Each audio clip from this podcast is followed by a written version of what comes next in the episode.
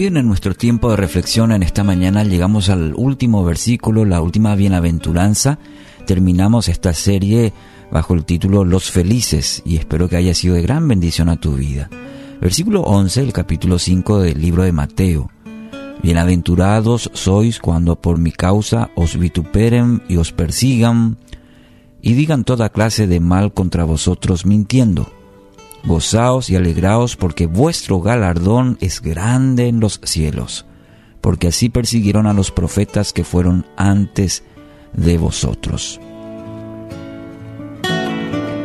Son dichosos los que son vituperados. Esto significa aquellos que son difamados, son atacados o son burlados por causa del Evangelio. Jesús pasó esta experiencia, como lo mencionábamos también ayer, este, muchas veces Jesús mismo pasó por esta situación. También el apóstol Pablo, los discípulos, los primeros cristianos, a lo largo de la historia, el mundo ha despreciado el mensaje de salvación. Primera Pedro capítulo 4 versículo 16 afirma, en cambio, no es nada vergonzoso sufrir por ser cristianos. Alaben a Dios por el privilegio de que los llamen por el nombre de Cristo. ¿Mm? El apóstol Pedro aquí eleva la barra, diríamos, de todo cristiano y dice, no es vergonzoso. Tienen que alabar a Dios por el privilegio, es un privilegio de ser llamados por el nombre de Cristo. ¿Mm?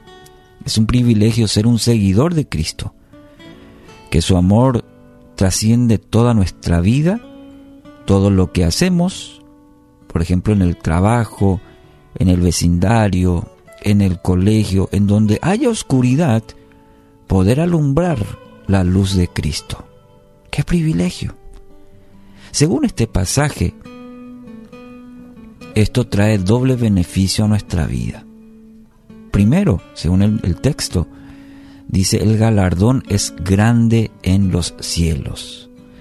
Si eh, nos fijamos en Lucas 6:22, dice, qué bendiciones les esperan cuando la gente los odie y los excluya, cuando se burlen de ustedes y los maldigan, como si fuera gente maligna, porque siguen al Hijo del Hombre. Cuando les suceda eso, pónganse contentos. Sí, salten de alegría porque les espera una gran recompensa en el cielo. ¿Cómo anima este pasaje? ¿Cómo anima esta promesa? ¿Cómo se siente cuando sufre injusticias por su fe? Y usted me dirá, no, da gusto. Y ¿Le produce tristeza? ¿Le produce temor? ¿O un profundo gozo? Recuerde la experiencia de los discípulos. Hechos, Hechos 5:41. Los apóstoles salieron del concilio supremo con alegría porque Dios los había considerado dignos de sufrir deshonra por el nombre de Jesús. Parece contradictorio. Fueron llevados al concilio, juzgados, castigados, pero ellos salieron, dice, contentos, con gozo, por el hecho de que Dios los había considerado, los había considerado, digo bien, en esa situación, dignos de sufrir por el nombre de Jesús. Y a veces nosotros, ¿cómo nos sentimos? Cuando de repente somos señalados, eh, cuando somos tratados injustamente por el nombre de Cristo, burlados muchas veces. Entonces, a considerar esta bienaventuranza y tómelo como una bendición. Usted es dichoso, es feliz, bienaventurado por causa de seguir a Cristo. El otro beneficio, según este texto, dice, porque así persiguieron a los profetas que fueron antes de vosotros. ¡Qué gozo! El hecho de ser identificados con los profetas, con Cristo, con los apóstoles, con hombres y mujeres que sufrieron por causa de la justicia, de llevar la luz en medio de tanta oscuridad.